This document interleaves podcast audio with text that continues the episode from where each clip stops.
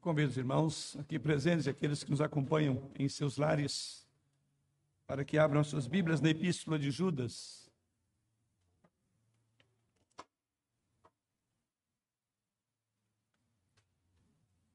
Epístola de Judas. E quero ler com os irmãos os primeiros quatro versos desta epístola que tem 24, 25 versículos. Nós leremos então os primeiros quatro versículos de que se compõe a epístola de Judas. Judas, a partir do verso 1, assim nos instrui o Senhor por meio da sua palavra infalível, sua palavra inerrante e autoritativa. Judas, servo de Jesus Cristo e irmão de Tiago, aos amados, ou melhor, aos chamados, amados em Deus, Pai, e guardados em Jesus Cristo, a misericórdia, a paz e o amor vos sejam multiplicados.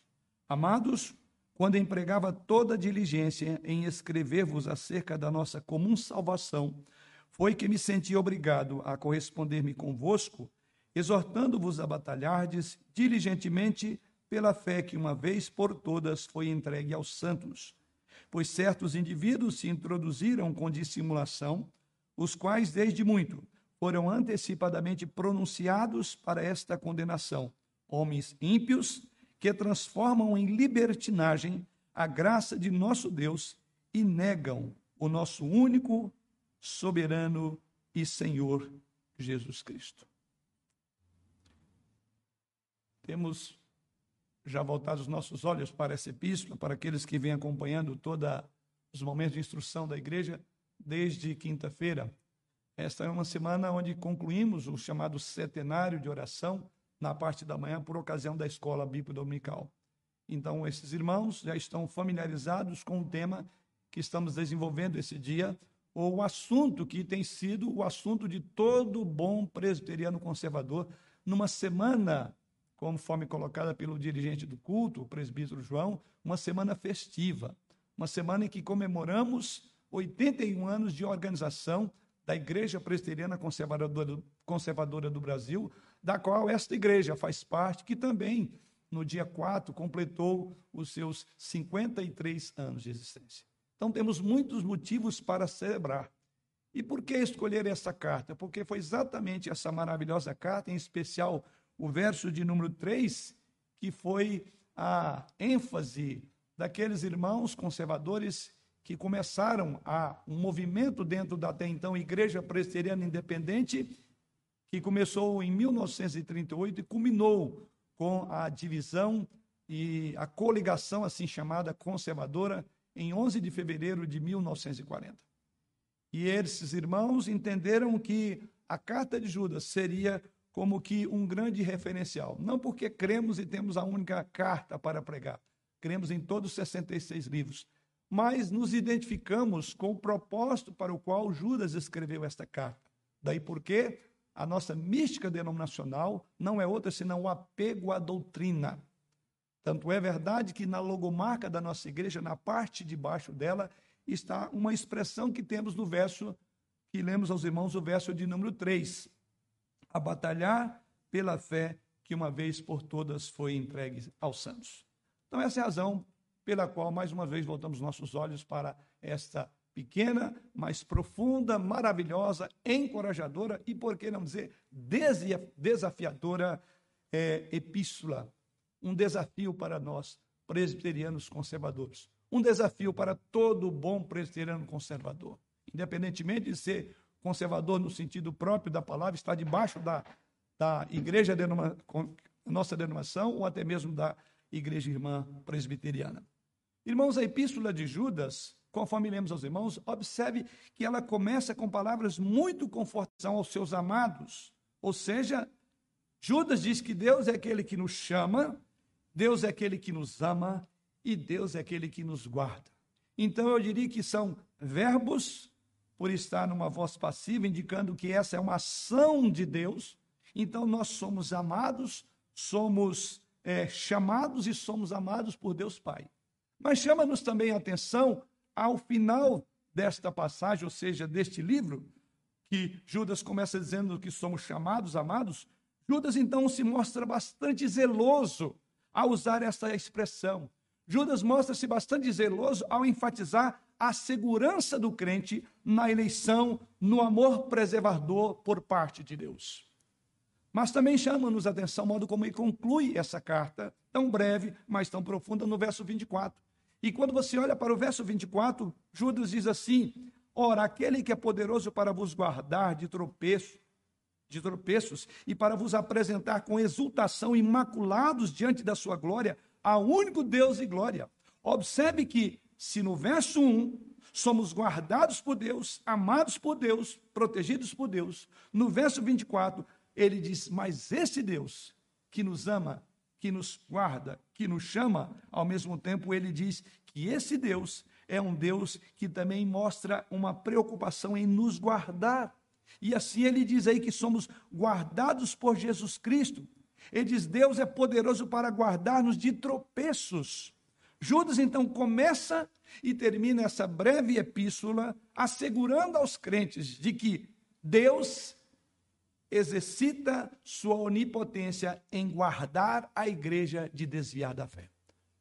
Mas ao mesmo tempo que temos a abertura e o final dessa, dessa breve epístola como consoladores, essa mesma consolação leva-nos para o miolo da carta, o conteúdo da carta. Por que, que Judas fala, olha, Deus guarda, Deus protege, Deus os ama, e Ele há de guardar vocês de tropeços? E aí, então nós voltamos para o nosso tópico esta noite. Ou seja, o que vemos que esta é a maneira que Judas começa e termina a sua epístola. No entanto, agora no meio da epístola, Judas demonstra outra preocupação. A sua preocupação não é ajudar os crentes a sentirem contentes, a, ficar, a sentirem felizes, mas o conteúdo dessa carta, a preocupação de Judas não é outro senão sede vigilantes, guardai-vos Tomai cuidado. Ou seja, depois de mostrar o amor eletivo de Deus, logo no início, no verso 1, Judas agora fala que há um incomparável poder de Deus para preservar os crentes em segurança. E assim Judas passa no conteúdo maior da carta a mostrar perigos que cercam a igreja e exorta-os, no meio desses perigos, a batalhar pela fé. E eu quero então voltar os nossos olhos para um dos versículos que li, e assim contemplando os demais. O verso de número 3. E assim, voltamos ao nosso texto. Amados, quando empregava toda a diligência em escrever-vos acerca da nossa comum salvação, foi que me senti obrigado a corresponder-me convosco, exortando-vos a batalhardes diligentemente pela fé que uma vez por todas foi entregue aos santos. Em outras palavras, a vitória certa da igreja, que ele coloca no versículo 1 e conclui no versículo 24, não significa que não haja espaço para lutas. Mesmo sendo guardados, amparados, protegidos por Deus, Judas, isso é a parte que dissemos, vamos destacar nesse texto, neste versículo, três verdades que emanam, ou é, três ensinos que emanam do versículo de número 3. Quero anotar o primeiro deles. É que existe uma fé que de uma vez por todas foi entregue aos santos. Esta é a primeira verdade, ou o primeiro ensino que emana do próprio versículo. Porque Judas diz que há uma fé comum, amados, quando empregava toda a diligência em escrever-vos acerca da nossa comum salvação, foi que me senti obrigado a corresponder-me convosco, exortando-vos diligentemente a batalhardes pela fé. Então, essa é a primeira verdade que emana do texto.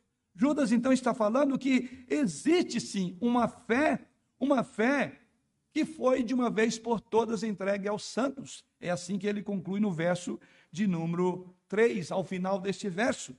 Ou seja, às vezes a palavra fé, e nós precisamos entender em que sentido Judas usa a palavra fé.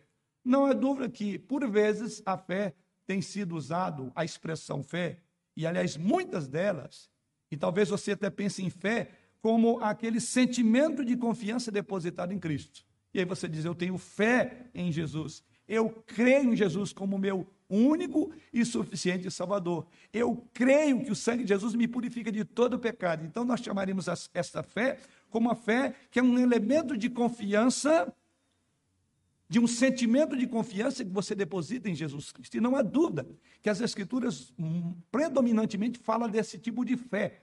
Mas quando Judas fala aqui a batalhar por esta fé, e aqui eu quero remotar, é, reportar um segundo sentido em que a palavra fé é usada, e especialmente nesse versículo.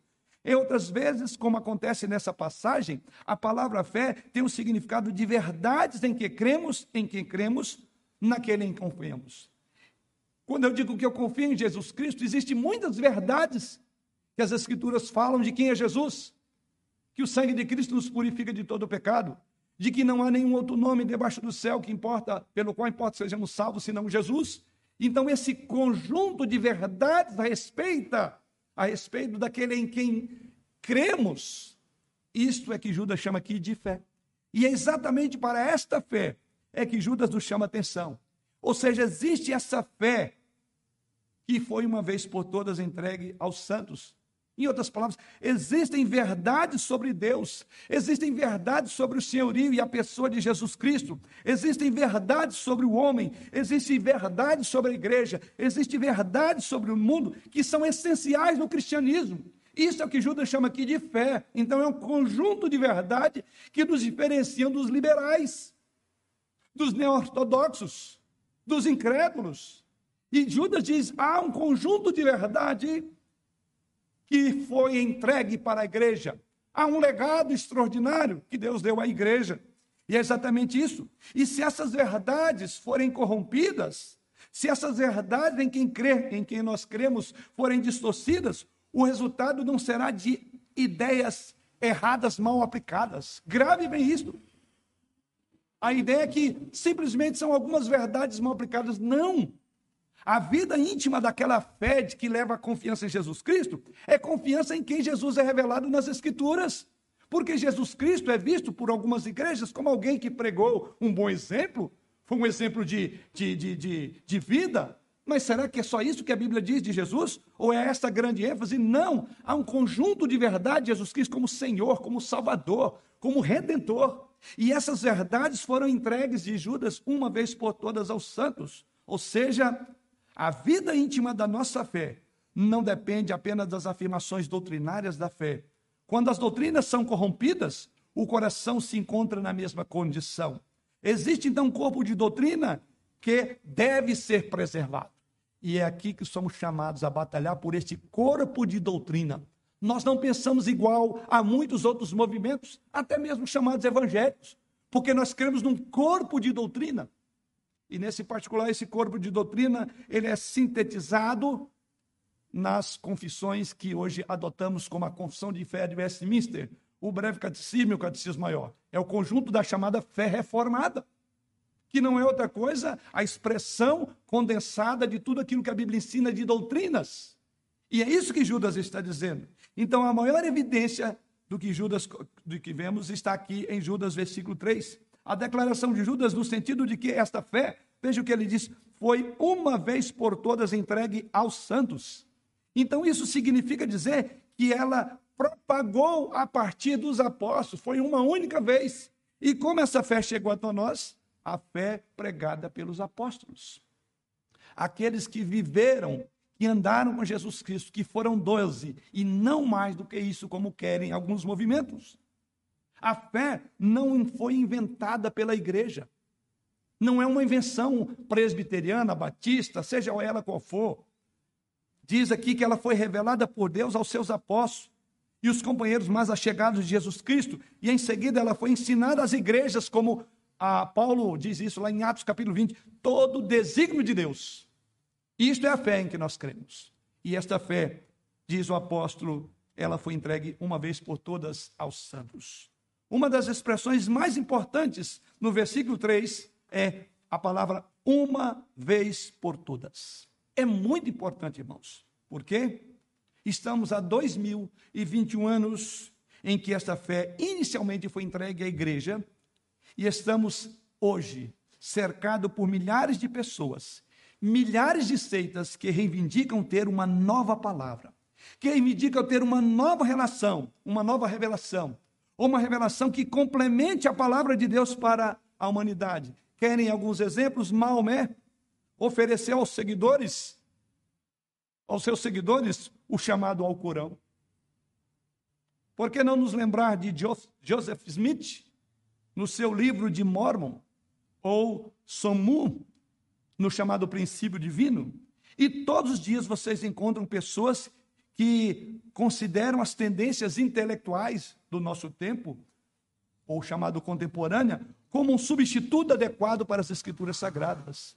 Então é importante que se frise isso. Esta fé já foi entregue. Deus não continua revelando. Não existem novas revelações, não existem novos cânones. Só há um cânon, as escrituras sagradas.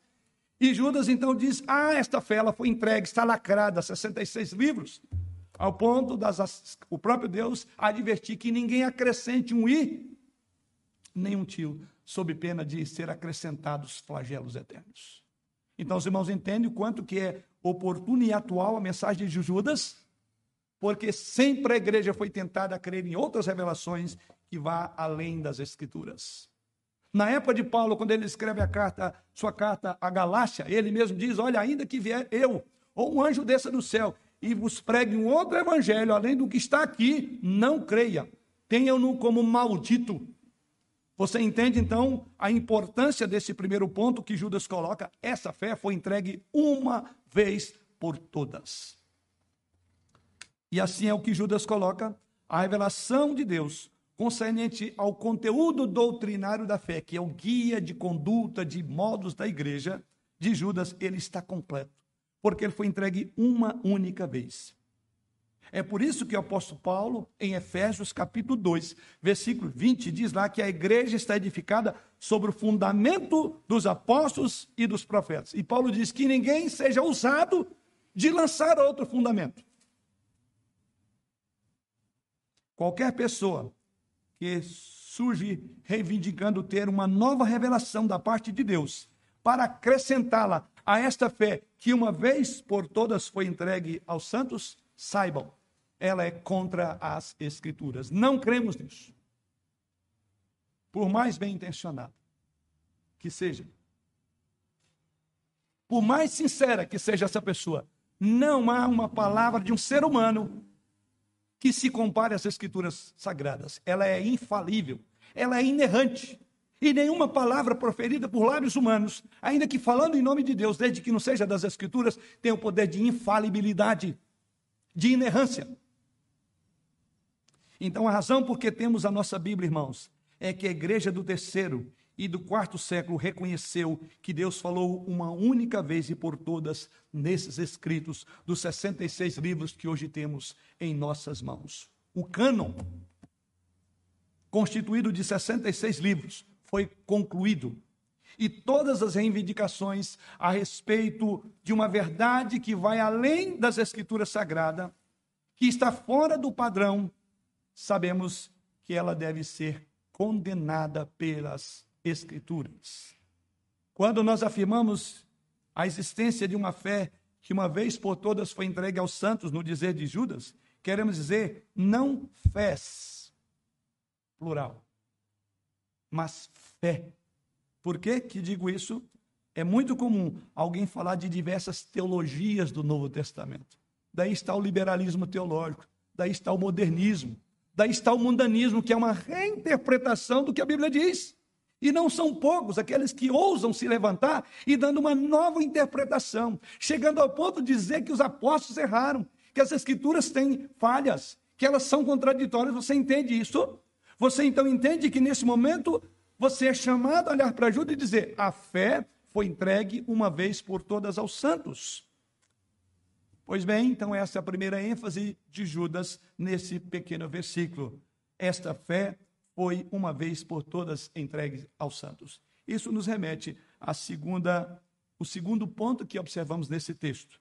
Em segundo lugar, esta fé, por outro lado, ela é digna de que batalhemos por ela. Por quê? Judas diz exatamente, exortando-vos, no meio do verso de número 3, a batalhares.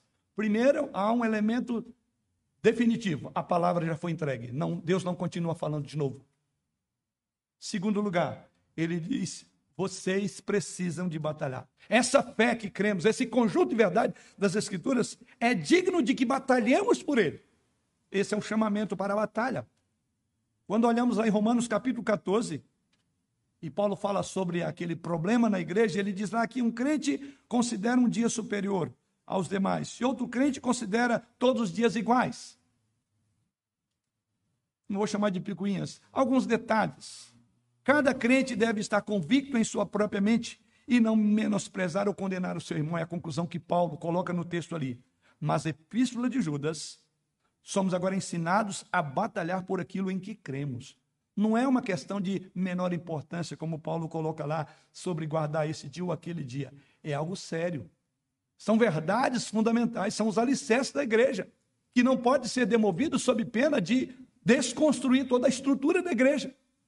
E é exatamente isso que, Paulo, que, que Judas coloca aqui. Ou seja, o que eu posso deduzir é que existe um conjunto de doutrinas digno de que nós batalhemos por ele bem como aplicações secundárias dessa doutrina. Não só o conjunto de doutrina, mas como é que nós aplicamos de forma secundária o princípio da doutrina. É por causa dessas aplicações é que nós não devemos contender uns com os outros. Existe uma verdade digna de que batalhemos por ela, no dizer de Judas. Existe uma verdade digna de que morramos por ela. Isto é muito difícil para o tempo atual por que, que eu digo? Porque vivemos momentos muito difíceis. Vivemos momentos de uma cultura relativista. E é difícil no mundo do relativismo, em todas as áreas, aceitar alguém que se levante para defender veementemente a fé em que crê. Mas é exatamente isso que o apóstolo Judas coloca. É algo digno de morrer. Talvez sejamos capazes de imaginar uma pessoa morrendo por outra.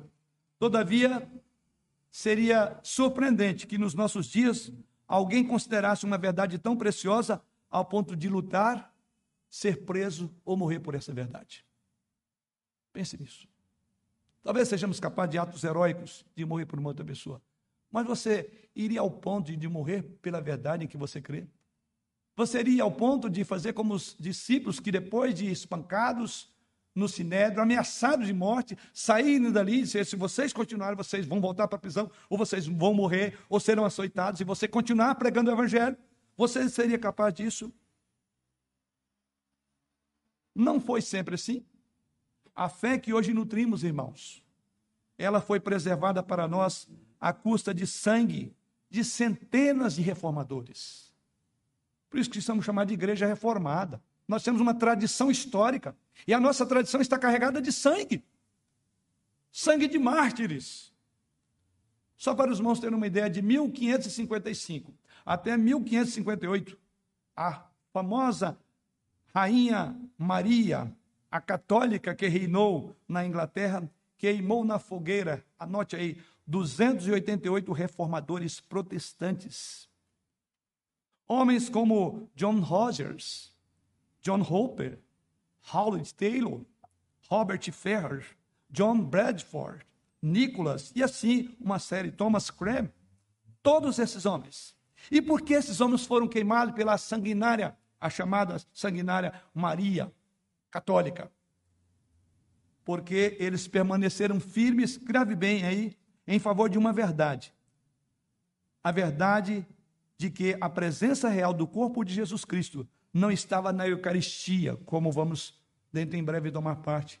E Jesus não se fazia presente em corpo e o seu sangue estava sendo bebido ou comido, como proferem algumas igrejas. Sim, mas que ele estava à direita de Deus Pai, que a igreja não estava comendo pedaço do, sangue, do corpo de Cristo ou bebendo o seu sangue quando ministrava o sacramento à igreja. Sim, por essa verdade é que 288 reformadores foram mortos e da maneira mais terrível possível. Eles suportaram o agonizante sofrimento de serem queimados vivos. Você consegue compreender isso? E é para esse tipo de batalha que eu e você somos convidados hoje. Nenhum de nós foi condenado à fogueira. Ou melhor, não há ameaças de que vamos morrer por defender a fé. O sangue dos mártires, então, queridos irmãos, é um poderoso testemunho de que esta fé, que uma vez foi entregue aos santos, é digna de ser, de haver luta, de batalha por ela. E existe uma evidência disso no próprio versículo 3. Judas disse que ele desejava realmente escrever acerca da nossa comum salvação, no início do verso. Aí diz: quando eu empregava toda a diligência em escrever-vos acerca da nossa comum salvação, é que o Espírito me impeliu nisso. Ou seja, quando a fé está em jogo, grave, quando a nossa fé está em jogo, a nossa salvação também estará em jogo. Se a verdade está corrompida, a nossa salvação também estará corrompida. Os apóstolos e reformadores se mostraram dispostos a morrer para que a fé não fosse corrompida, sob pena de eles não terem mais a fé bíblica, mas qualquer outra fé, que eu chamei aqui de fés no plural, porque eles se preocuparam com a preservação de uma mensagem de salvação. Eles se preocuparam com pessoas, eles se preocuparam acima de tudo com a glória de Deus. Então, como igreja, nós precisamos reconhecer a profundidade, precisamos entender, irmãos, a beleza das verdades doutrinárias em que nós cremos, o corpo de doutrina que nós defendemos. Sim, existe uma fé digna que contendamos por ela. Mas em terceiro lugar, Judas prossegue dizendo ainda, e o terceiro aspecto que ressalta desse versículo, em terceiro lugar, é que esta fé, ela está sendo constantemente ameaçada por elementos dentro da igreja. Surpreende você? Veja que Judas está falando sobre o problema interno. Verso de número 4, que li aos irmãos: Pois certos indivíduos se introduziram com dissimulação, os quais desde muito foram antecipadamente pronunciados para esta condenação. Homens ímpios, que transformam em libertinagem a graça de nosso Deus e negam o nosso único soberano Senhor Jesus Cristo. Ou seja, Judas diz: cuidado, preserve isso, porque dentro da igreja essa fé está sendo atacada. Maria, conforme colocamos a sanguinária, confessava ser cristã, sabia? Essa mulher que matou esses reformadores, ela confessava ser cristã. É o que mais nos surpreende na história do sangue desses mártires. Ela não era bárbara, ela era uma cristã. Os piores inimigos da doutrina cristã são aqueles que se declaram cristão, mas não se apega uma verdade que uma vez por todas foi entregue aos santos, mas na verdade que estão construindo hoje. É por isso que Judas diz: olhe para dentro da igreja, preste atenção. Então, em sua última mensagem aos pastores, Paulo, escrevendo ali na sua carta, estando ali em Éfeso, o apóstolo Paulo então adverte aos presbíteros da igreja lá em Atos 20, versos 29 e 30.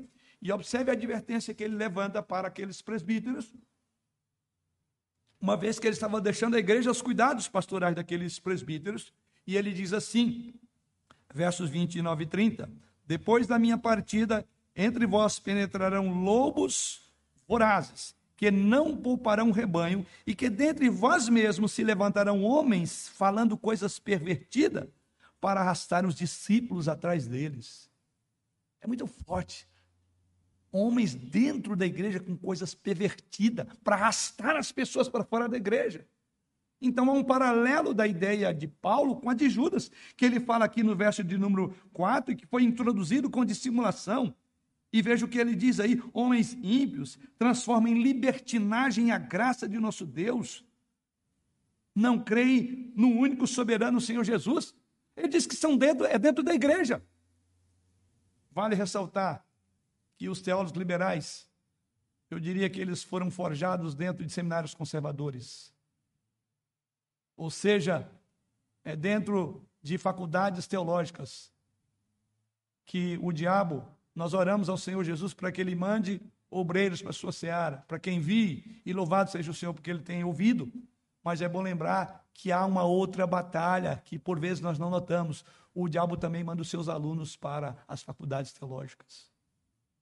Aliás, uma pergunta que foi feita aos nossos candidatos, que estão sendo enviados, graças a Deus, né? Já esse é o terceiro é, jovem em dois anos que a nossa igreja uh, e toda a nação orando, e a nossa igreja teve o privilégio está tendo o privilégio de encaminhar mais dois novos candidatos ao Sagrado Ministério. E uma das perguntas, eles devem lembrar que estão nos ouvindo aqui agora, é que uma pergunta que eles vão ouvir no início, no meio e no fim, ou seja, quando são examinados para o Sagrado Ministério, quando são examinados depois que voltam para a licenciatura e quando são examinados para a ordenação, é: você é crente? Você crê em Jesus? Eu ouvi essa pergunta nos três processos de exames, desde quando o conselho da igreja da qual fazia parte. Você conserva a fé em Cristo ainda? Por que devemos fazer isso? Porque Judas diz: há um alerta sobre toda a igreja. Porque ele fala aqui de pessoas que foram introduzidas no rebanho. O apóstolo Paulo diz que depois da sua partida, pessoas se levantariam dentro do rebanho, falando coisas pervertidas. Os lobos que pervertem a fé são pessoas que se declaram crentes, são pastores, são líderes de igreja, são professores de seminários, são seminários, são missionários. Fique atento, queridos. Daí porque é uma carta importante para o contexto atual.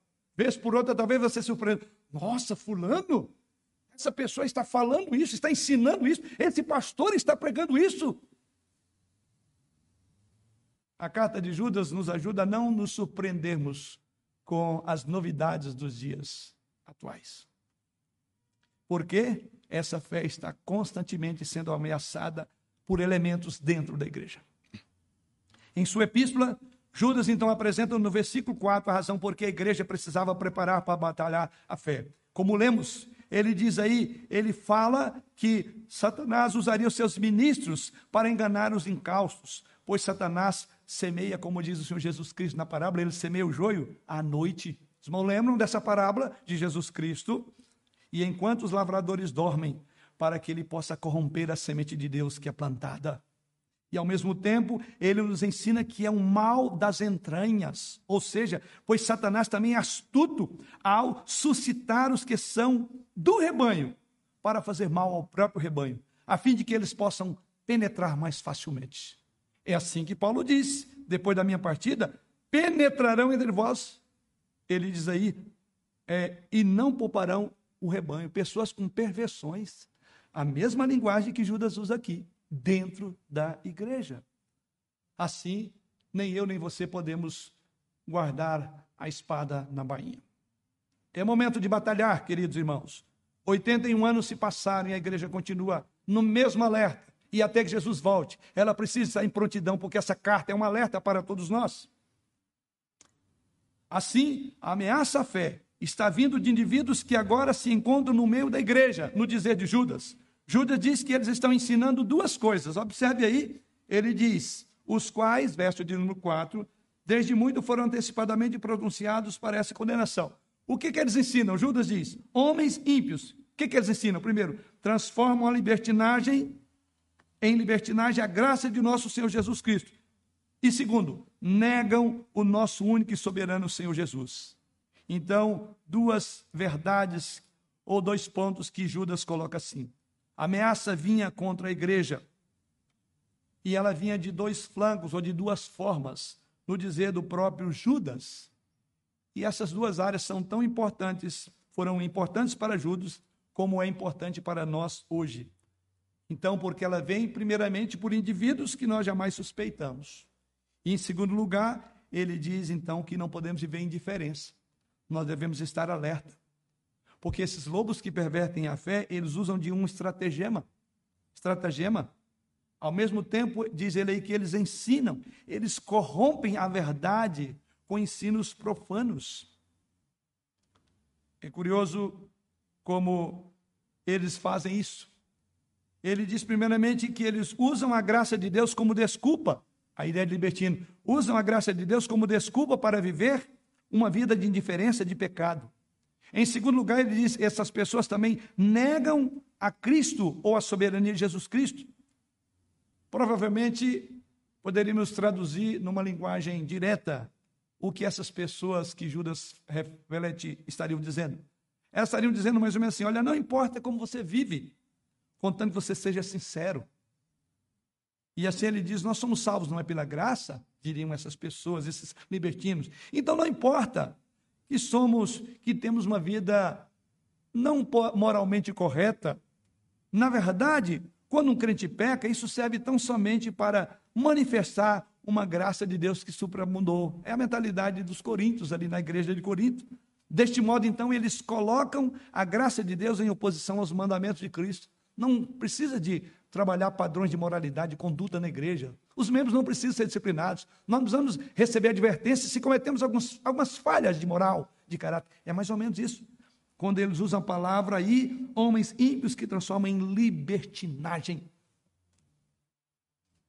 Eles têm agido dessa maneira desde o primeiro século, irmãos. Aqui está as escrituras, estão as escrituras a nos advertir. Paulo disse que isto iria acontecer. Tanto é verdade que observe que o nosso irmão Judas coloca isso, olha, verso 17: Vós, porém, amados, lembrai-vos das palavras anteriormente proferidas pelos apóstolos do nosso Senhor Jesus. Ou seja, ele diz: olha, o que está acontecendo aqui não é nada de novo, porque Paulo e os demais apóstolos do Senhor Jesus já tinham advertido sobre perigos da contaminação da igreja, perigos que, vir, que fluiriam dentro da própria igreja. Quase toda. Aí, quando você olha as cartas de Paulo, o que você vai encontrar, querido, é que quase todas as cartas do apóstolo Paulo abordam assuntos relacionados a lutas internas que estavam sendo travadas por pessoas que declaravam-se crentes nas igrejas onde Paulo passou. Grave bem isto. Portanto, não devemos ficar surpresos com o fato de que hoje muitas de nossas lutas em favor da fé se realizam com crentes que ensinam, crentes que escrevem coisas que são contrárias à fé que uma vez por todas foi entregue aos santos. Tem crentes escrevendo aberrações. Pessoas que nos surpreendemos com posições, com ideologias, com marxismo cultural, líderes religiosos, pastores. Então, no dizer de Judas, não devemos nos surpreender e esses meios têm sido usados como muitas vezes agência do inimigo. Então, o Novo Testamento, queridos irmãos, nos ensinam com muita clareza que a fé será, por repetidas vezes, ameaçada por pessoas de dentro da igreja. Isso então nos remete ao último tópico. Sendo assim, o que devemos fazer? Todo crente genuíno deve batalhar por esta fé. É assim que ele chama, ele diz acerca da nossa comum salvação. E aí ele diz: então fui exortado, né, a, a, quando eu empregava toda a diligência em escrever-vos acerca da nossa comum salvação, foi que me senti obrigado a corresponder-me convosco. Então, qual é o público-alvo para o qual Judas diz: abram, preparem-se para a grande batalha? Ele não está falando aqui para pastores, para evangelistas, para presbíteros, para diácono, para a liderança da igreja. Ele fala daquilo que é comum aos crentes. Então Judas está dizendo que é, todo crente genuíno deve batalhar por essa fé. A epístola de Judas, gravem, queridos irmãos, ela não foi escrita para um pastor, e sim para aqueles que são, quem? Verso de número, chamados, amados e guardados por Jesus Cristo. Eu quero crer que não foram apenas os pastores chamados, amados e guardados por Jesus Cristo. Nesse sentido, não tem diferença entre pastor e ovelha. Todos somos ovelhas de Jesus. Todos fomos chamados. Todos fomos amados. E todos somos guardados por Jesus. Então é para esses que Judas escreve.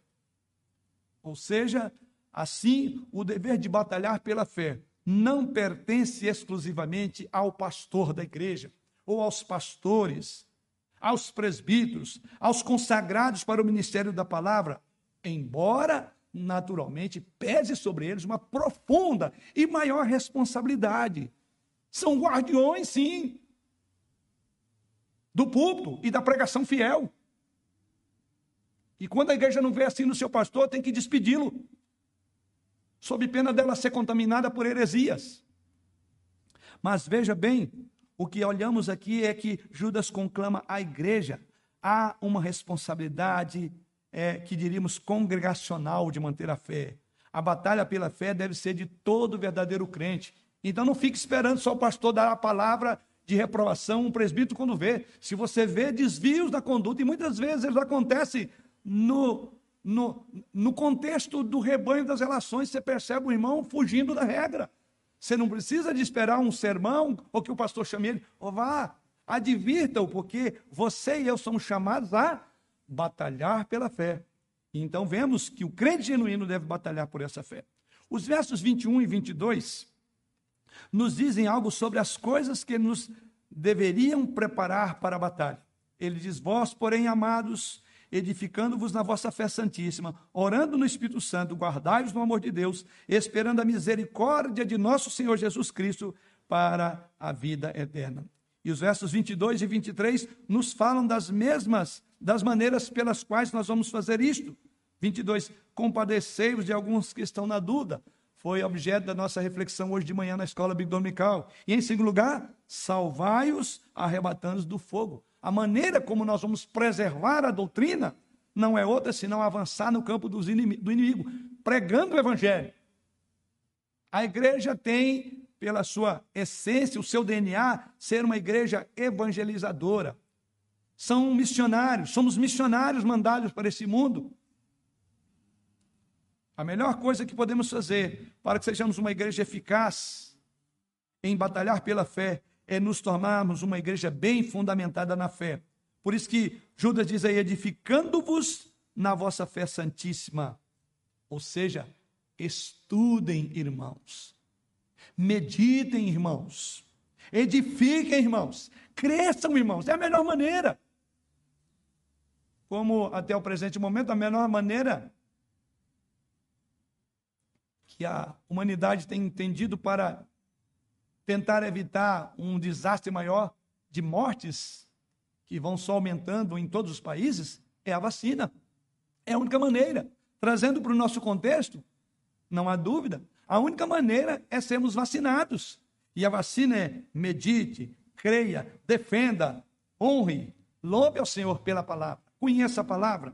Há muitas verdades maravilhosas nas Escrituras que aprendemos sobre Deus, sobre nós mesmos, Há verdades maravilhosas que nos ensinam a defender a fé, a conhecer essas verdades, a amar essas verdades. Essa é a melhor maneira.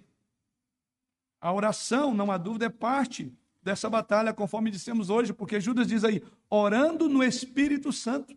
Ou seja, a menos que você procure ter a mentalidade do Espírito Santo através da oração, você não crescerá em assimilar a fé que uma vez por todas foi entregue aos santos. Ou seja, o Espírito usa a própria palavra.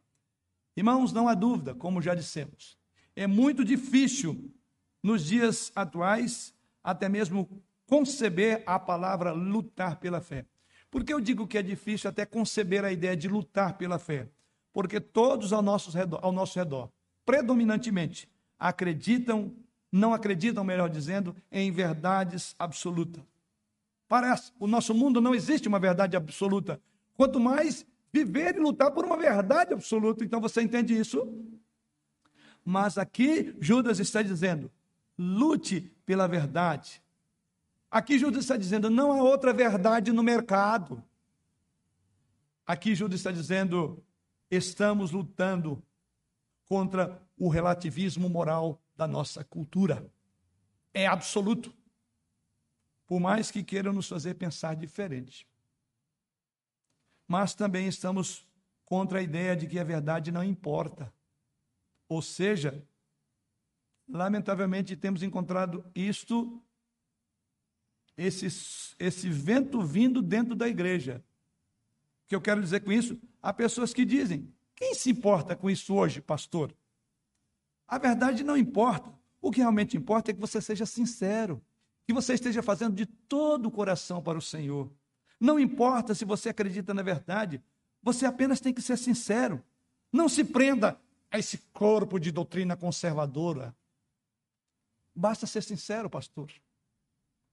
Judas está nos chamando para sermos cristãos amorosamente contenciosos. Batalha. Pessoas que se preocupam com a verdade, que acreditam na verdade, que ensinam a verdade, que defendem a verdade e morrem pela verdade. No que se refere à batalha propriamente dita, Judas instrui dizendo: E compadecei-vos, no finalzinho aí, verso 22, e compadecei-vos de alguns que estão na dúvida. Salvai-os arrebatando do fogo. Quanto a outros, sede também compassivos em temor, detestando até a roupa contaminada pela carne. Pelo menos eu creio que temos aqui duas é, é, instruções muito evidentes nesses versículos. Primeiro, batalhar às vezes envolve um esforço intelectual para que seja mudada a forma de pensar de algumas pessoas. É uma batalha de levar cativo todo o pensamento a Jesus Cristo. Então, precisamos preparar para defender a fé. Como diz o apóstolo Pedro, estando sempre preparado. Então, o batalhar envolve um esforço intelectual para, seja, para que seja mudada a maneira errada das pessoas pensarem. Demanda tempo, demanda conhecimento bíblico para desconstruir aquilo que eventualmente o irmãozinho está pensando errado. Mas em segundo lugar, em segundo lugar, batalhar envolve repreensão moral. O que Judas está dizendo é o seguinte: procurem aqueles que estão atolados no lamaçal, onde eles foram apanhados por ideias perversas. Resgatem essas pessoas ao lugar de segurança, mesmo que você odeie a veste que ele está, a roupa que ele veste. Faça isso. Ou seja, há uma confrontação amorosa, há uma repreensão moral. Faz parte da pregação da igreja, repreensão moral. Faz parte de todo bom conservador. Faz parte de todo aquele que foi chamado para batalhar, também aprender a fazer repreensões morais. Na realidade, essas coisas andam sempre juntas. Um esforço para mudar a maneira de pensar e um empenho para mudar a moralidade. São esforços que a igreja nunca deve arrefecer-se. São duas batalhas, ou dois momentos dessa batalha. Batalhar pela fé, então, nunca é simplesmente um exercício acadêmico ou mental, irmãos. Visto que a fonte de todas as falsas doutrinas está num coração orgulhoso do humano, humano e não numa mente fraca, é o orgulho humano. Nós não queremos ser confrontados, vai mexer com o nosso ego. É aquele pecado que nós nos enamoramos tanto dele. Então, é bom lembrar disso. Não é um empenho apenas para conquistar a mente. Não é, então, um mero debate acadêmico mental, mas é uma batalha pelo coração por um coração que já se desviou do Senhor. E Judas diz então: deteste até a roupa que veste. Viver pela fé é o melhor argumento que os crentes têm a favor da fé. Por essa razão, o apóstolo Pedro diz em 1 Pedro 3,15: Santificai a Cristo como Senhor em vosso coração, estando sempre preparados para responder todo aquele que vos pedir razão da esperança que é em vós. O que vemos que a maneira como você luta não é tão importante quanto o conteúdo dos seus argumentos.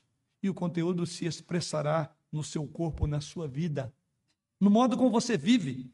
Ou seja, você pode vencer com a sua lógica, mas você pode perder com a sua vida, com um padrão abaixo do que você prega. É um comprometimento moral que temos. A nossa batalha envolve a nossa moralidade. Para concluir,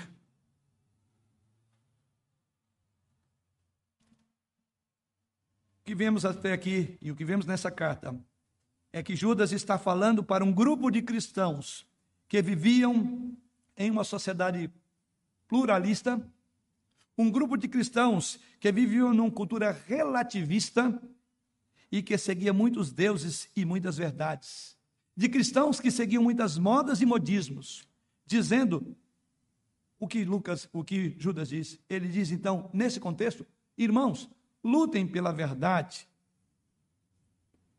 E aqui estamos nós, irmãos, há 2021 anos, depois também sendo advertidos. 2021 anos numa cultura que é muito relativista, numa cultura que é muito pluralista, numa cultura em que tem seguido os modismos e a moda, uma cultura cheia de muitos deuses. E Judas está nos dizendo hoje Preocupe-se com a verdade. Apegue-se à verdade. Acredite na verdade. Seja conhecedor o suficiente da verdade para poder distinguir um falso professor de um profeta de Deus. Fique perto da Bíblia. Aproxime-se da palavra. Fique perto de Jesus Cristo. Creia no seu senhorio e na sua supremacia. Sim, Judas está dizendo todas essas coisas para nós. Então não tenho dúvida que as palavras de Judas são tão atuais hoje, hoje como foram para a congregação a quem ele dirigiu essas palavras. Sendo assim, eu quero aqui citar expressões profundas e ricas na pastoral, onde a igreja tinha completado 57 anos de sua existência, pastoral do reverendo Edival José Vieira. Eu quero concluir com aquelas frases importantes da sua pastoral, quando a igreja completou seus 57 anos. E assim ele diz lá na sua pastoral: Numa época de novas revelações, temos, por necessidade, como Judas, como Judas fez, anunciar que não há outras formas de Deus falar conosco além das Escrituras. A Bíblia é e será a única, a nossa única regra de fé e prática. Numa época de apostasias, ou melhor, numa época de heresias, diz a pastoral, e os hereges formam hoje um grande exército que se levanta ou para acrescentar ou para tirar algo em relação à palavra de Deus, temos que nos arregimentar com uma igreja que se colocou na posição de atalaia e colocar em prática o que Judas nos mandou: batalhar diligentemente pela verdadeira palavra de Deus. Continua ele na sua pastoral, numa época de apostasias, somos chamados para agonizar na defesa da fé e no sustento do rebanho. Se a heresia é a pregação de uma falsa, de uma fé falsa, a apostasia é o abandono definitivo da fé, ou seja, a negação da Bíblia, da igreja e uma volta ao mundo e ao pecado. Para se conservar uma igreja firme na fé, no amor, uma igreja bem nutrida espiritualmente e bem doutrinada, é uma tarefa que exige muito esforço, especialmente da liderança dela.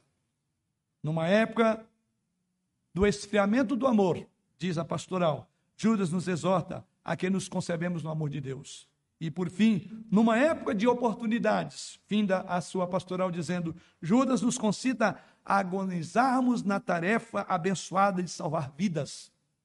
Conforme o verso 22 dessa carta, observe que Judas termina suas exortações com uma nota evangelística e missionária.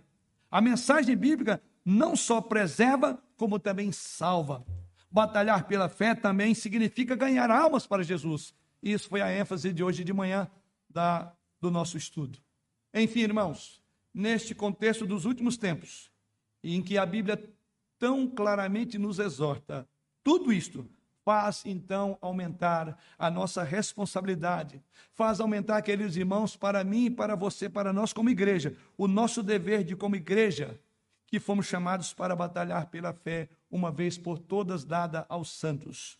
Como tantos ministérios, com tantos ministérios falsos, batalhando o tempo todo por aí, tentando impedir a divulgação da verdadeira fé cristã, não haverá descanso para nós presbiterianos conservadores. Não haverá tréguas para os vigias e atalaias da verdade.